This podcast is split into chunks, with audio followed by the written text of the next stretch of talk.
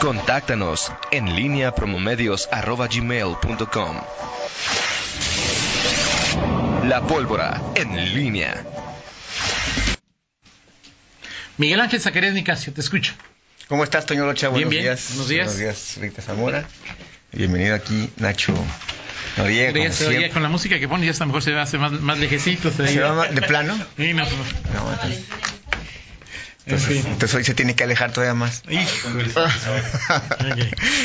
Toño Rocha, bueno, pues eh, y- interesante el- el- lo que la conversación de con Jorge Ramírez, eh, algunas cosas eh, que, que comentó y, y lo que él no, quizá hoy no lo dijo digo tan, tan ampliamente cuando la, la plática que, que tuve con él hace unos días El lunes te, con- te el lunes con sí. él, ¿no? y, y algo que decía hoy el alcalde y que me llamó la atención dice el alcalde que los que los problemas de Zapal que en parte los problemas de Zapal tienen que ver con los consejeros que se ambientan que en lo que llegan y, y me acordé de la postura de Jorge Ramírez quien dice em, a ver el punto es que eh, los consejeros no estamos tan inmersos en el tema operativo Claro. y que a mí me gustaría que Y no deberían Sí, no, no, de hecho, y él, él- él- él- dice, a mí me gustaría que los consejeros estuvieran inmersos en otro tipo de asuntos y no en temas que tienen que ver con lo operativo.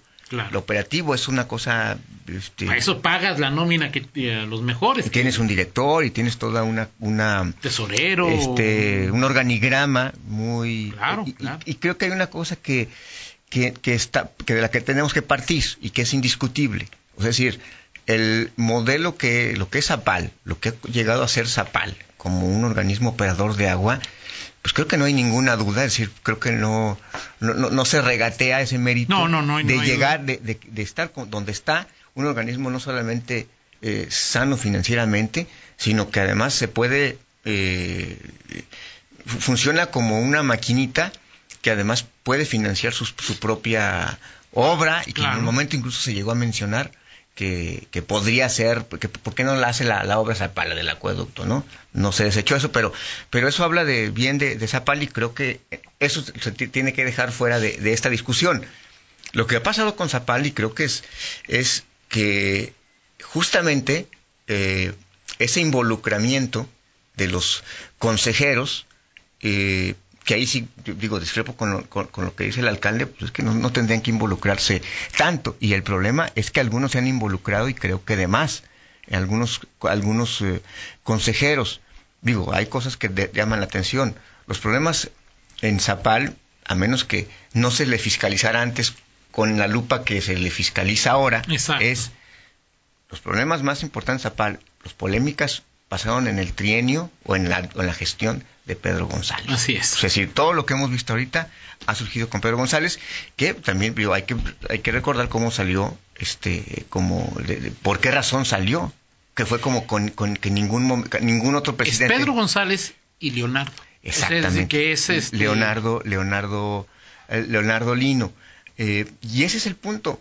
En su momento se mencionó cuando el tema de los descuentos, eh, eh, que uno de los consejeros en su momento, que era Oscar Garza, este, fue beneficiario de los descuentos y el tema eh, que salió luego Esperanza eh, Morales, es decir, esa parte creo que es lo que de pronto ha afectado a Zapal, porque no son eh, hay con- no son consejeros que llegan y plantean algo. Tú puedes, has visto a muchos consejeros que llegan, aportan y ya se van. Pero hay quienes se involucran este, en, el, en el día a día, en el- la cotidianidad que tiene esta paramunicipal. Entonces, bueno, creo que eso es lo que, que de pronto ha afectado a- a- al propio organismo y que ha generado este tipo de, de- de- de cuestiones que se tienen que investigar. Digo, creo que el tema no es que si, si alguien se robó o no se robó Claro. algo en el tema de las gasolineras. El tema es a quién le diste y por qué le diste Claro. a, esas, por qué te saltaste la licitación Exacto. y, y, y por, porque esa licitación, según me dicen, pues estaba antes. Enrique Torres en su momento hizo este licitaciones de la compra de combustible. Entonces, ese tipo de cosas creo que tienen que quedar eh, claras, porque luego este, los, los eh, consejos ciudadanos, tan, ¿cómo podemos decir? tan eh, a veces tan mitificados Ajá. aquí en, en esta en esta ciudad, pues digo, hay, hay que empezar a, a humanizarlos, ¿no? Y decir, a ver, viste, los consejeros que están ahí, sobre todo los que están en Zapal, los que están en estos Digo consejos. que siempre son los mismos, tampoco te vas a una lista de más de 100, no sé, es decir, así que digas que... Exactamente, exactamente. Eh, los, conse- los, los consejos como Zapal, pues al final eh, no es, o sea, es decir, eh, esa, esa imagen que se tiene de es que dan su tiempo, no, a ver, no es, No, no, no, no, claro, es, no, es un apostolado. Claro. Estar en un consejo ciudadano no es un apostolado, y mucho menos en el de Zapal, que luego, pues, quien si es que este, aparte, aparte de todo uno viene a dar su tiempo y todo y solo todavía hay críticas, no, es decir, habrá que quitar esa Bueno, si no te gusta que te... O sea, es decir, ser eh, consejero te eh, equipara y que casi además a ser funcionario público. y ¿no que te además gusta- hoy con la- ¿cómo es con- con la ¿No te gusta refor- el fuego, el calor, qué? el que no le guste el, el que no le guste la, ¿El calor? que no se meta a la Ah, de cocina acuerdo, pues así es pero y además ahora con las con las eh, reformas que ha habido a las leyes este de fiscalización ya los propios consejeros o sea son parte de o sea se pueden ser corresponsables de Claro, de, claro. de una de una decisión antes no lo eran No, no. y hoy lo son y bueno pues de, de ahí se tienen que asumir entonces bueno Pero dice Fito Ponce, el problema no es que se involucren los consejeros, eso sería bueno. sí El problema es que se beneficien de serlo. sí sí o sea, claro no es de ahí de... sí de- claro desde luego Eso es lo condenable. Desde Fito, luego, ¿no? desde luego. Y, y esa, es, y esa es la parte que, que luego eh, en, esta, en esta ciudad se, se, se, llega a confundir, ¿no? Es, decir, este, la- el consejo, el ser consejero ciudadano con un apostolado, ¿no? Es decir, como si estuviera haciendo un servicio social y me parece que eso dista mucho de, de, de todo, de todo este tipo de, de, de asuntos. En fin, habrá tema para seguir porque digo, la, la investigación seguirá su curso y tendrá una conclusión y habrá una, no sé si puede haber alguna sanción o no, pero esta, por supuesto, seguirá, seguirá adelante, ¿no? Dejamos ese, ese Más tema. que sanciones, que la fiscalía determina armar una carpeta y llevarla a, ¿cómo se llama? A- ante un juez, ¿no? Exacto, Para exacto, y ver si hay al- alguien este que que y, y ese es el, el- el- es el punto, Toño, el- eh, que mm, luego a veces eh, no hay ni siquiera señalamientos y, y creo que a veces en, en estes- en estos en estos casos este ni siquiera tiene que ver con una sanción administrativa o algo. El simple hecho que digas fulanito es responsable ya es una sanción eh, por lo menos moral y que, y que creo que le importa a quienes, a ver, Miguel. estén. Lo platicamos si quieres des- Bueno, es... Este asunto de Zapal ha tomado las dimensiones en que hoy se ubica Miguel. No porque un Arturo, no me acuerdo cómo se apellida, Chávez. buen Arturo, Arturo Chávez, ¿sí? O no porque un Federico Ruénes Acosta eh, hayan cometido dolosa o no dolosamente una irregularidad. Simplemente no hicieron El lo que... tema, Miguel, está en quién resultó beneficiado. No voy a, no tengo la Sí. certeza, o sea, es decir, Sí, sí, si los prohombres de Coparmex no hubieran resultado hipotéticamente, presuntamente beneficiados de estos temas, no pasaría absolutamente nada. O sea, es decir, Arturo, eh, Federico, al igual que tú y yo, como empleados, podemos cometer Errores. cometer errores. El asunto es si, se, si me equivoqué o me hicieron equivocar o hicieron que pareciera que yo me equivoqué.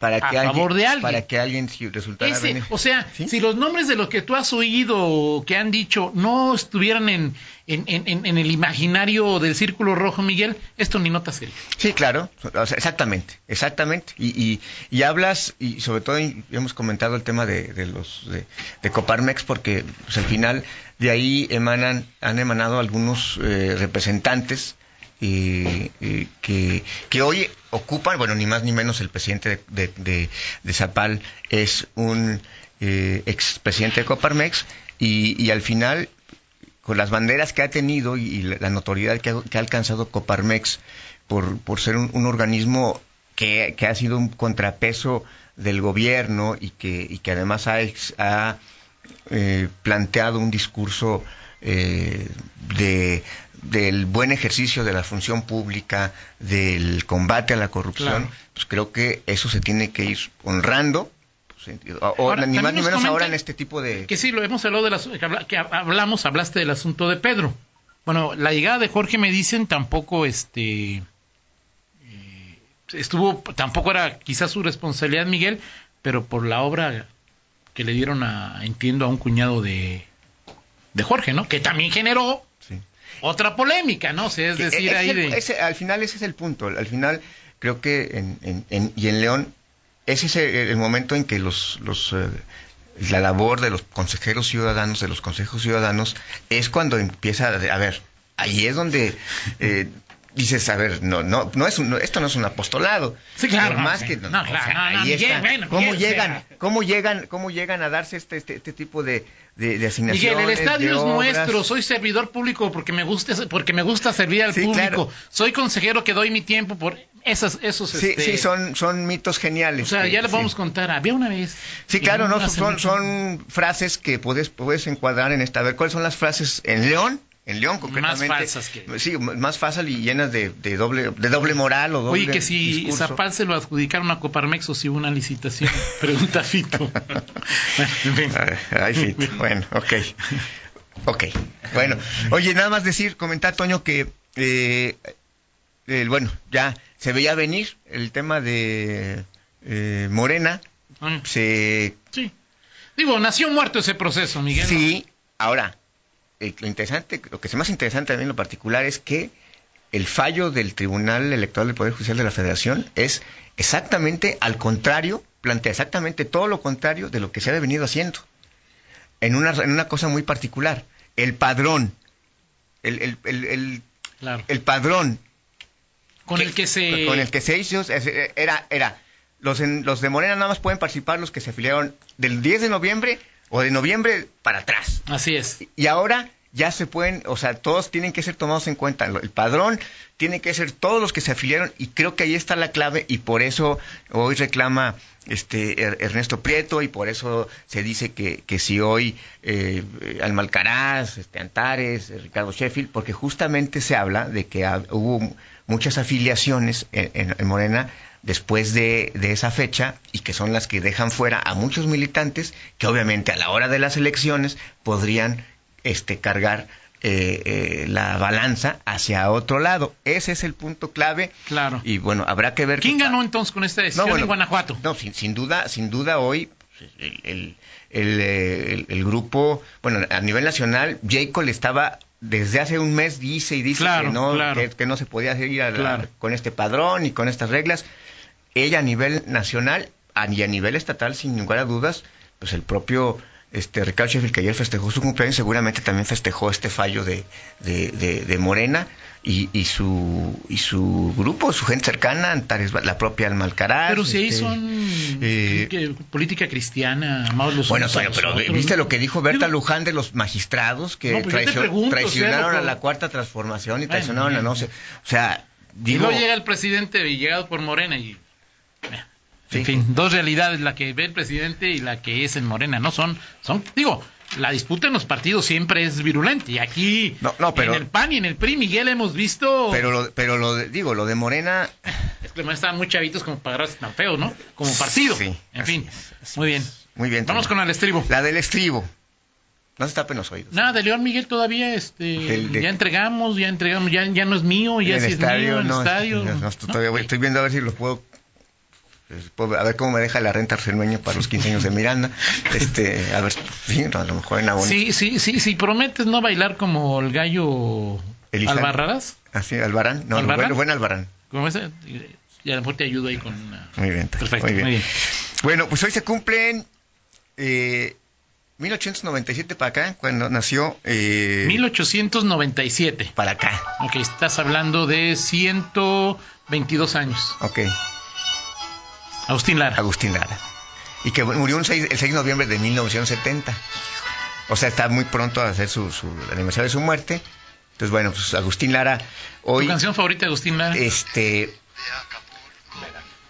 Farolito. Farolito, Farolito es... Farolito y Farol- Noche de Ronda. Ah, sí, Noche. Hombre. Ahí está, sí. En fin. Una de las más famosas de él es Granada, ¿no? Claro. Que era líder hasta ayer o hasta antier, ¿no? Pero esa canción nunca me ha gustado mucho, fíjate. Ahí está Noche Pero de Ronda. gusta este, Noche de Ronda y Farolito. En fin. Ahí Muy está bien. Toño, mira.